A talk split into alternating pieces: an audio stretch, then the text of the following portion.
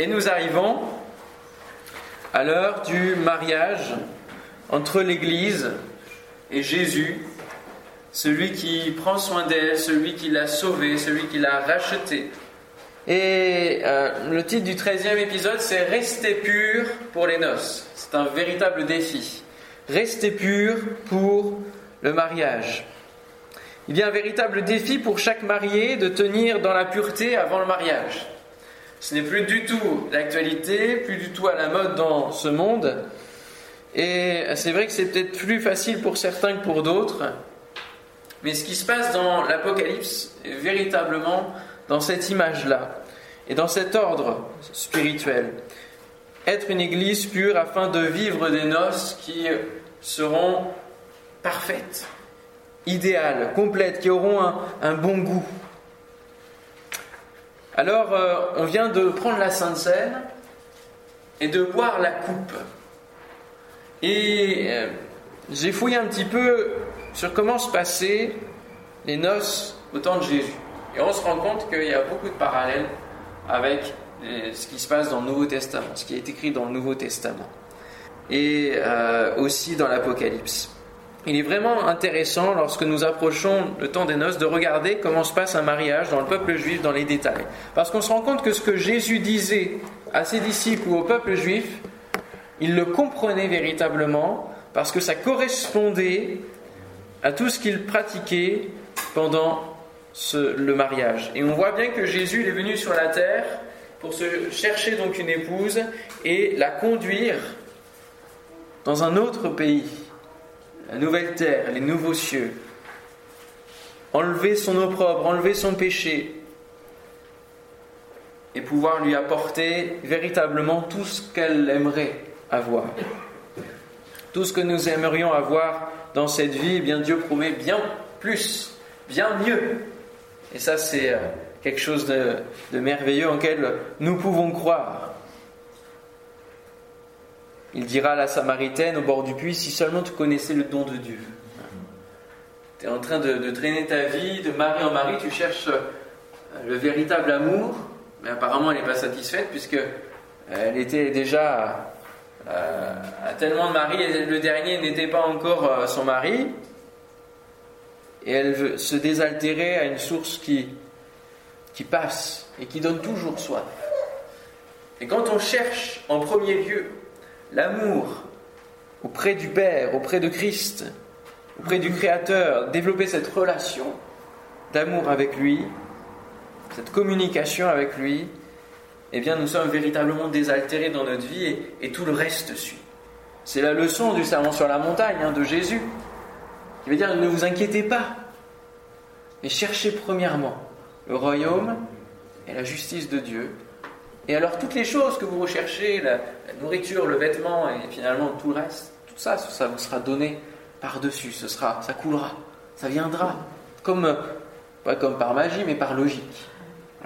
Parce que si on prend soin de Dieu en priorité dans nos vies, si on le met en priorité dans notre vie, alors lui prend soin de nous.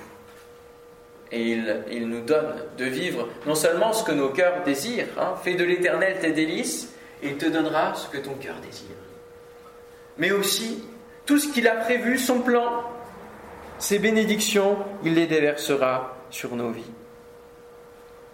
Alors le mariage euh, juif ne durait pas euh, un après-midi hein, ou une journée, il était plus long que ça. Et euh, je vais vous faire lecture de des différentes choses qui se pratiquaient, afin que vous compreniez, et peut-être que vous voyez même d'un nouveau jour, le moment de la Sainte Seine, mais aussi tout le reste de notre foi. Le mariage donc, chez les Juifs a plusieurs étapes. Il y a d'abord la période des fiançailles, qui est déjà en quelque sorte un, pré-mariage. Puis il y a la cérémonie du mariage, un ou deux ans après. Et euh, vraiment, on retrouve le même parallèle dans le plan du salut. Le mariage était euh, arrangé un petit peu par les parents et approuvé hein, par les parents, en particulier par le père. C'est le père qui choisissait une épouse appropriée pour son fils. Et il pouvait être aidé par un, médiateur, on va dire un, ami qui pouvait aussi euh, se charger de trouver quelqu'un qui pourrait correspondre au fils. Il nous est dit pour l'Église que nul ne vient à moi si le Père ne l'attire. Et donc le Père va se trouver, le Père céleste hein, va se trouver pour Jésus son Fils, une Église qui lui correspond, qui correspond à son cœur, à son caractère, à son état d'esprit. Et l'agent exécutant qui vient euh, lier tout cela, chacun de nous, à Dieu, c'est le Saint-Esprit. Il est représenté par Eliezer, notamment pour le mariage d'Isaac. Hein. Ensuite, le fiancé donc devait se présenter au domicile de sa future fiancée avec trois choses une forte somme d'argent, eh oui,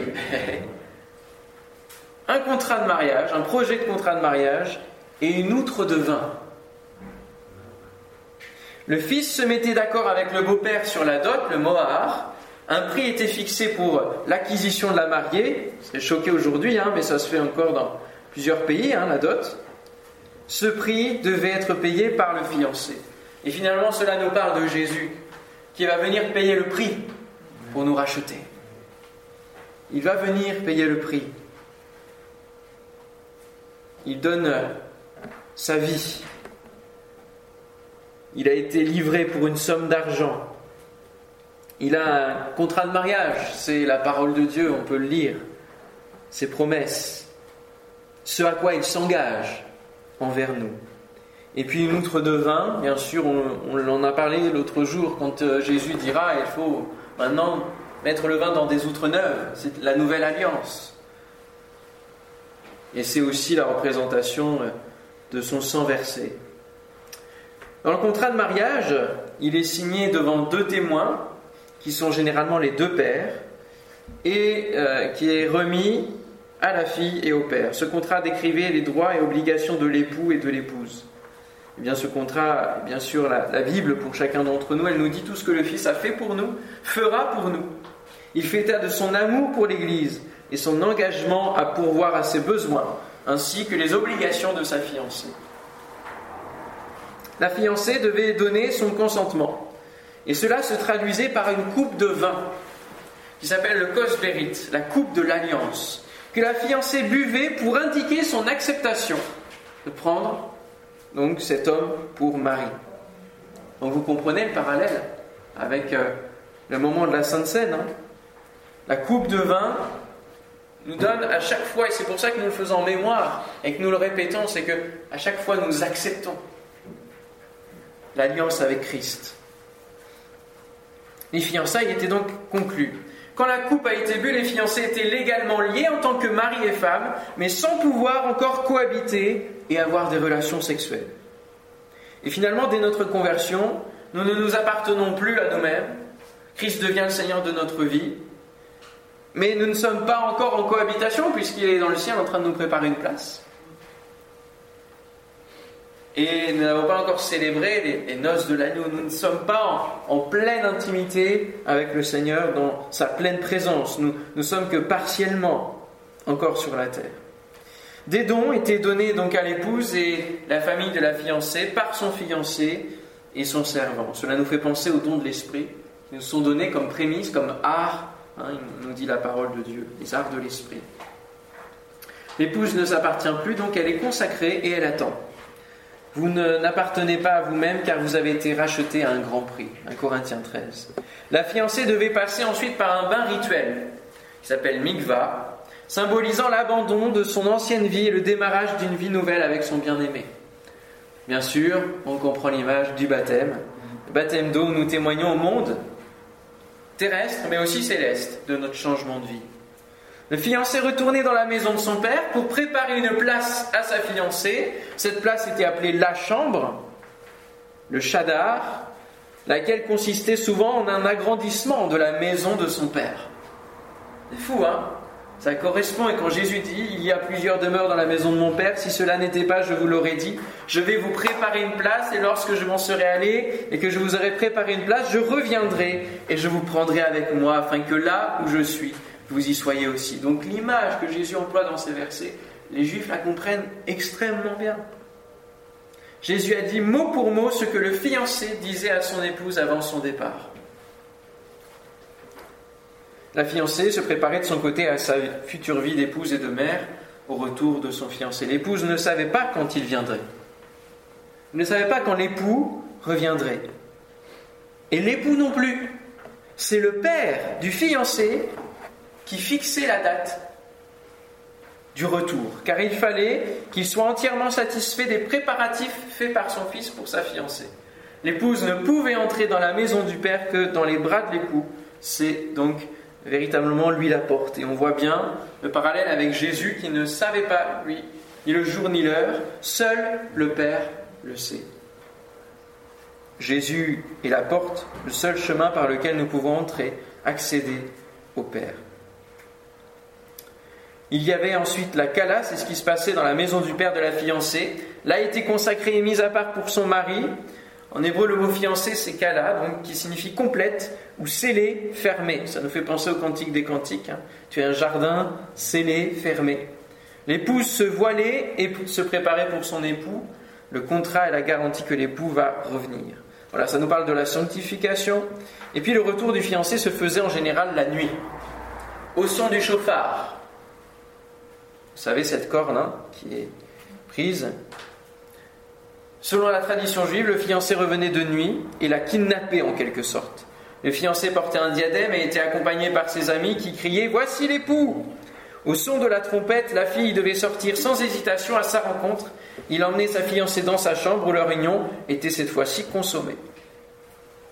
À noter donc que la fête de Rosh Hashanah hein, en Israël s'appelle également la fête des trompettes. La Bible nous parle de l'enlèvement de l'Église qui aura lieu après le son de la dernière trompette. Voici l'époux, nous disent les évangiles. Jésus va revenir comme un voleur. Car le Seigneur lui-même, un signal donné à la voix d'un archange et au son de la trompette de Dieu, descendra du ciel. Alors certains pensent que ce sera un jour où on fêtera Rosh Hashanah, la fête des trompettes. La fête des trompettes, justement, c'est aussi elle est aussi appelée jour de mariage du Messie. Selon la tradition juive, cette fête est le commencement de dix jours de jugement où tous les enfants des hommes passent devant le Créateur. Et le jour du jugement est le Yom Kippur. Les noces de l'agneau, eh bien c'est le mariage hein, avec, entre l'Église et Jésus. Le jour du mariage était le jour où la fiancée était amenée dans la maison du père de l'époux la tradition juive prescrit que le jour du mariage, les mariés sont sans tache et irréprochables. S'ils ont commis des péchés, les péchés leur sont pardonnés. Éphésiens 5, 27, nous l'avons lu, nous dit l'Église, donc, euh, afin de paître devant lui cette Église glorieuse, sans tache, ni ride, ni rien de semblable, mais sainte et irrépréhensible.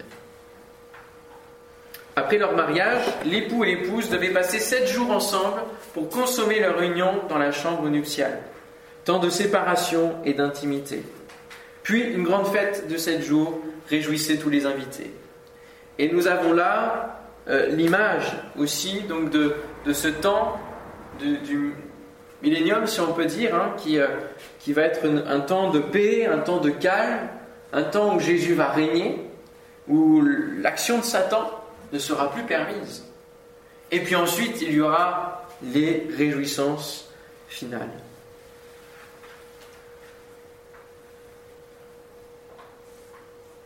Et puis on termine avec, euh, dans la chambre nuptiale, l'épouse qui se retrouve nue et exposée aux yeux de l'époux.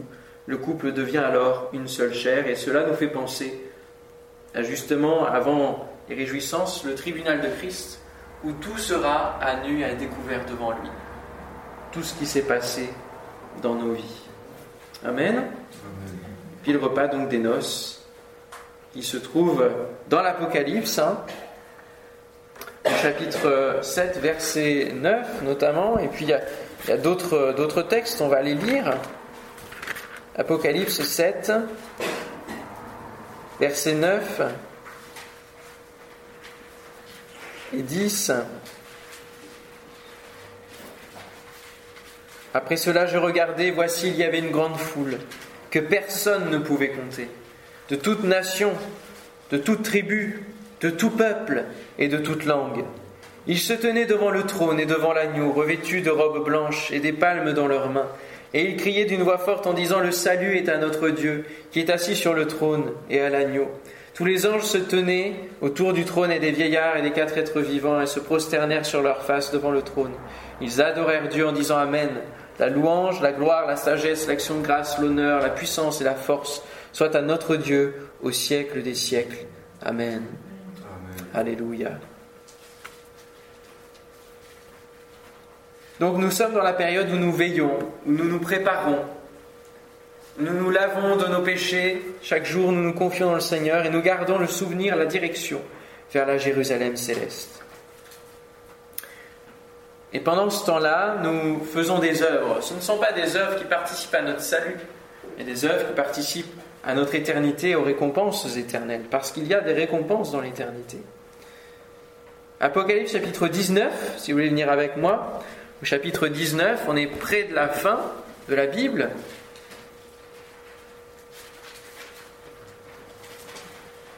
Au verset premier, il nous est dit Après cela, j'entendis dans le ciel comme une voix forte d'une foule nombreuse qui disait Alléluia Le salut et la gloire et la puissance sont à notre Dieu, parce que ses, jugements sont véritables et justes.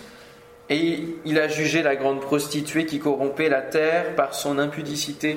Il a vengé le sang de ses serviteurs en leur redemandant de sa main. Ils dirent une seconde fois Alléluia, et sa fumée monte au siècle des siècles.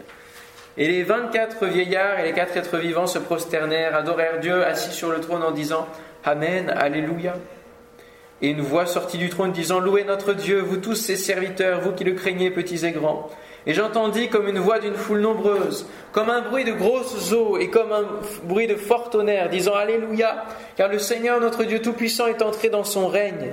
Réjouissons-nous et soyons dans l'allégresse, donnons-lui gloire, car les noces de l'agneau sont venues et son épouse s'est préparée. Il lui a été donné de se revêtir d'un fin lin éclatant, pur, car le fin lin, ce sont les œuvres justes des saints. Des œuvres justes pour vêtements. N'oublions pas que nos œuvres comptent, que nos actes comptent quand même dans le mariage. Hein. Elles sont le reflet de ce que nous croyons, de ce que nous pensons, de ce que nous disons, de ce que nous confessons. Il faut que les paroles et les actes soient cohérents l'un et l'autre, l'un avec l'autre. Nous ne restons pas à rien faire en l'attente du retour de Christ, même si les œuvres ne comptent pas pour notre salut, car le salut ne dépend pas de nous, et nous ne pouvons pas payer notre salut, l'acheter de quelconque manière, eh bien nous sommes appelés à remplir une mission, un plan sur cette terre. Comme le disait François tout à l'heure, de partager l'amour, de partager ces valeurs du ciel, partager la paix, d'être artisan de paix, de partager cette bonne nouvelle au monde, qu'il y a bien mieux que la vie sur cette terre, que la vie parfois de misère, de souffrance que nous pouvons connaître, des déchirures, déchirements intérieurs, des blessures que nous pouvons subir, des abus et tant et tant d'autres choses qui se passent dans nos vies. Pendant que nous sommes sur la terre, nous avons une mission que Jésus nous a confiée. C'est que d'autres connaissent la grâce. C'est que le plus grand nombre, comme nous le voyons, la foule immense, entendent parler de l'époux, de ses bienfaits, de quelqu'un qui les aime qui veut prendre soin d'eux parfaitement. Il fait résider son esprit en nous, l'agent assistant, hein, afin que nous puissions déjà montrer le royaume, recevoir l'ADN divin en nous. Et pour cela, il faut rester pur, résister. Jeûnons et résistons pour ne pas aller voir ailleurs. Il y a un texte dans l'évangile de Matthieu, au chapitre 9, Matthieu 9, verset 14.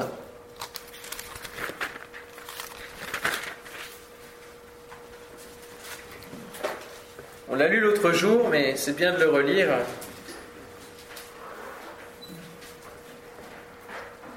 Matthieu 9, 14.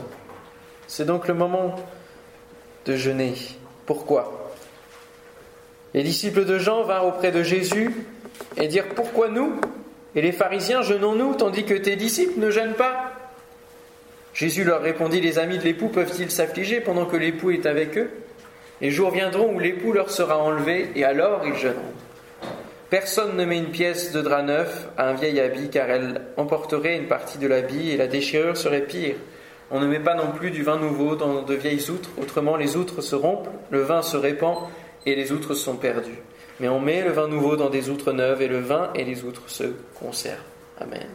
Donc c'est le moment où nous devons nous préparer. Nous devons euh, tisser un drap neuf, une outre neuve, afin que nous puissions vivre cette nouvelle alliance que le Seigneur nous prépare. Notre place, notre place pardon, est véritablement avec l'époux. Apocalypse 21, je vous le lis, puis un des sept anges qui tenait les sept coupes remplies des sept derniers fléaux vint, et il m'adressa la parole en disant, Viens, je te montrerai l'épouse, la femme de l'agneau. Et il me transporta en esprit sur une grande et haute montagne, et il me montra la ville sainte Jérusalem, qui descendait du ciel d'auprès de Dieu, ayant la gloire de Dieu. Son éclat était semblable à celui d'une pierre très précieuse, d'une pierre de jaspe, transparente comme du cristal. Elle avait une grande et haute muraille, elle avait douze portes, et sur les portes douze anges, et des noms écrits, ceux des douze tribus d'Israël, des fils d'Israël. À l'Orient, trois portes, au nord, trois portes, au midi, trois portes, à l'Occident, trois portes, donc elle était carrée, tout était euh, bien mesuré. La muraille de la ville avait douze fondements, et sur eux les douze noms des douze apôtres de l'agneau. Tout cela est une image spirituelle de ce que nous vivrons. Bien sûr, ce ne sera pas comme ici. Mais nous voyons ici l'association du peuple hébreu, les tribus des fils d'Israël, et les apôtres, l'Église, hein, le nom des apôtres. Nous ne sommes plus du monde, ce n'est plus le même ADN. Et la place de l'épouse est de sortir de sa maison pour aller vers celle de son époux. Nous ne sommes pas appelés à rester sur cette terre. Mais un jour ou l'autre, soit nous irons vers le ciel, soit nous irons vers l'enfer.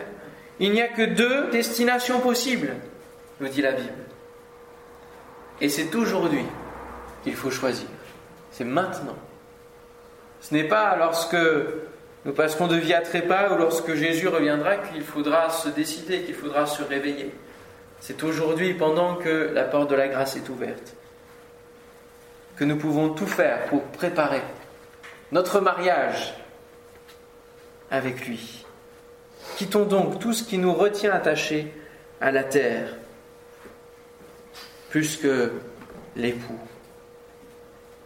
Je me souviens, il y a quelques, années, lorsque j'étais encore à Bordeaux, j'étais dans mon lit et j'ai fait un, rêve dont je me souviens très bien, où, où j'ai ressenti mon corps s'élever comme si c'était le moment de l'enlèvement.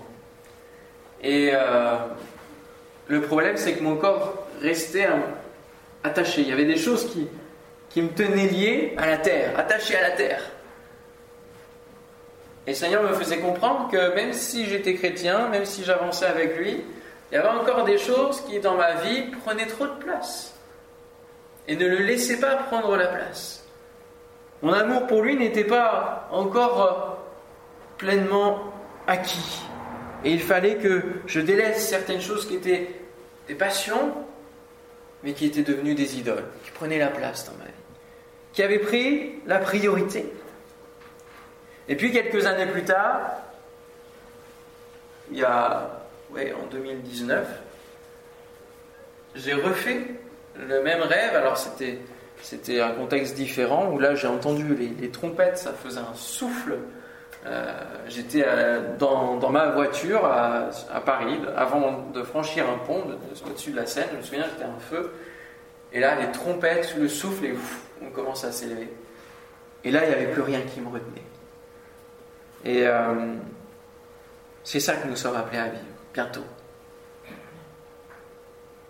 À être enlevés par notre Seigneur, par celui qui nous aime et qui a tout donné pour nous, qui a donné sa vie à notre place.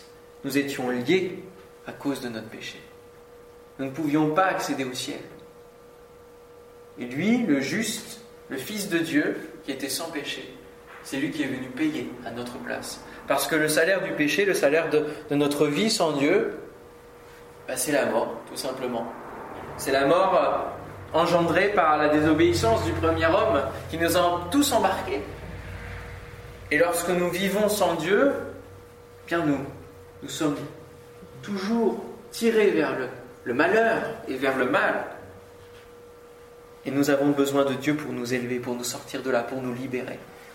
Il est venu mourir à notre place, afin d'ouvrir la voie du ciel et nous faire connaître ces choses. Nous étions esclaves d'un maître, d'un mauvais mari, si on peut dire, le diable. Et aujourd'hui, Jésus désire nous racheter pour que nous puissions connaître le véritable bonheur et un bonheur éternel. Alors, en conclusion, il nous est dit dans le dernier chapitre de l'Apocalypse,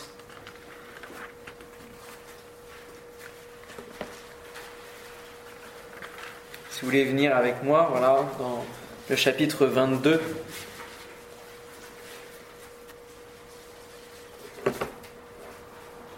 On va le lire en entier comme conclusion et vous allez voir combien ça fait écho véritablement au cadre de la Genèse. On a le fleuve, on a l'arbre de la vie, on a tout, tout est remis en place. La boucle se termine et là c'est du positif qui en sort. Et il me montra un fleuve d'eau de la vie, limpide comme du cristal, qui sortait du trône de Dieu et de l'agneau. Au milieu de la place de la ville et sur les deux bords du fleuve, il y avait un arbre de vie produisant douze fois des fruits, rendant son fruit chaque mois, et dont les feuilles servaient à la guérison des nations. Il n'y aura plus d'anathème, le trône de Dieu et de l'agneau sera dans la ville, ses serviteurs le serviront et verront sa face, et son nom sera sur leur front. Il n'y aura plus de nuit, et n'auront plus besoin ni de lampe ni de lumière, parce que le Seigneur Dieu les éclairera, et ils régneront au siècle des siècles. Et il me dit, ces paroles sont certaines et véritables. Et le Seigneur, le Dieu des esprits des prophètes, a envoyé son ange pour montrer à ses serviteurs les choses qui doivent arriver bientôt. Et voici, je viens bientôt. Heureux celui qui garde les paroles de la prophétie de ce livre. C'est moi, Jean, qui ai entendu et vu ces choses, et quand j'eus entendu et vu, je tombais aux pieds de l'ange qui me les montrait pour l'adorer mais il me dit, garde-toi de le faire, je suis ton compagnon de service, et celui de tes frères, les prophètes, et ceux qui gardent les paroles de ce livre. Adore Dieu. Et il me dit, ne scelle point les paroles de la prophétie de ce livre, car le temps est proche. Que celui qui est injuste soit encore injuste, et que celui qui est souillé se souille encore, et que le juste pratique encore la justice, et que celui qui est saint se sanctifie encore. Voici, je viens bientôt, et ma rétribution est avec moi, pour rendre à chacun selon ce qu'est son œuvre. Je suis l'alpha et l'oméga, le premier, le dernier, le commencement et la fin. Heureux ceux qui lavent leurs robes, afin d'avoir droit à l'arbre de vie et d'entrer par les portes dans la ville. Dehors les chiens, les enchanteurs, les impudiques, les meurtriers, les idolâtres et quiconque aime et pratique le mensonge. Moi, Jésus, j'ai envoyé mon ange pour vous attester ces choses dans les églises. Je suis le rejeton et la postérité de David, l'étoile brillante du matin. Et l'esprit et l'épouse disent Viens, et que celui qui entende dise Viens, et que celui qui a soif vienne que celui qui veut prenne de l'eau de la vie gratuitement. Je le déclare à quiconque entend les paroles de la prophétie de ce livre. Si quelqu'un y ajoute quelque chose, Dieu le frappera des fléaux décrits dans ce livre. Et si quelqu'un retranche quelque chose des paroles du livre de cette prophétie, Dieu retranchera sa part de l'arbre de la vie et de la ville sainte, décrit dans ce livre. Celui qui atteste ces choses dit oui, je, viens bientôt. Amen, viens Seigneur Jésus. Que la grâce du Seigneur Jésus soit avec tous. Amen. Êtes-vous impacté par la puissance de sa révélation Alors célébrez Dieu de tout votre cœur. Adore Dieu. Adore Dieu. Recherche des adorateurs en esprit, en vérité. Et ce n'est plus ni à Jérusalem, ni à Babylone ou ailleurs que nous adorons Dieu. Mais c'est partout, en esprit. Alléluia. Seigneur, merci pour euh, ta parole. Merci pour ton si grand salut. Tu es venu nous racheter de notre vaine manière de vivre. Et peu importe euh, la dimension de notre péché, nous sommes pécheurs par définition et le salaire du péché, c'est la mort. Mais le don gratuit de Jésus, c'est la vie éternelle. Alléluia. Merci Seigneur parce que tu es venu inverser les choses. Merci parce que tu ne nous as pas laissés dans notre péché. Tu n'as pas, laissé le monde comme cela, simplement dans la souffrance, dans la difficulté, dans les conséquences de ces choix mauvais, de ces inconséquences. mais tu es venu. Ton cœur a parlé. Ton amour a surpassé ta justice. Et tu as donné ton Fils, ton Fils unique, afin que nous soyons, que nous connaissions, que nous puissions goûter de nouveau à l'arbre de la vie qui est au milieu du jardin. Que nous puissions être ton épouse. Merci, notre Dieu, de, nous de, ne, pas nous avoir laissés dans cet état. Alléluia. Que ton nom soit béni, Seigneur. Viens encore toucher nos cœurs ce matin. Viens nous conduire vers toi. Nous avons besoin d'en apprendre encore plus. Je te prie pour chacun d'entre nous ce matin qui avons entendu ce message, tes paroles, que véritablement elles s'ancrent dans nos vies, que nous puissions les retenir, s'y attacher afin de pouvoir persévérer jusqu'au bout et rester purs jusque lorsque tu viendras nous chercher. Alléluia. Oui, Seigneur, ce matin nous voulons dire viens. Viens, Seigneur. En même temps, nous sommes conscients que tu veux user de patience envers ceux qui n'ont pas encore rejoint ton Église. Seigneur, que véritablement tu touches les cœurs. Merci Seigneur pour ta patience. Merci parce que tu es lent à la colère et riche en bonté. À toi la gloire Seigneur.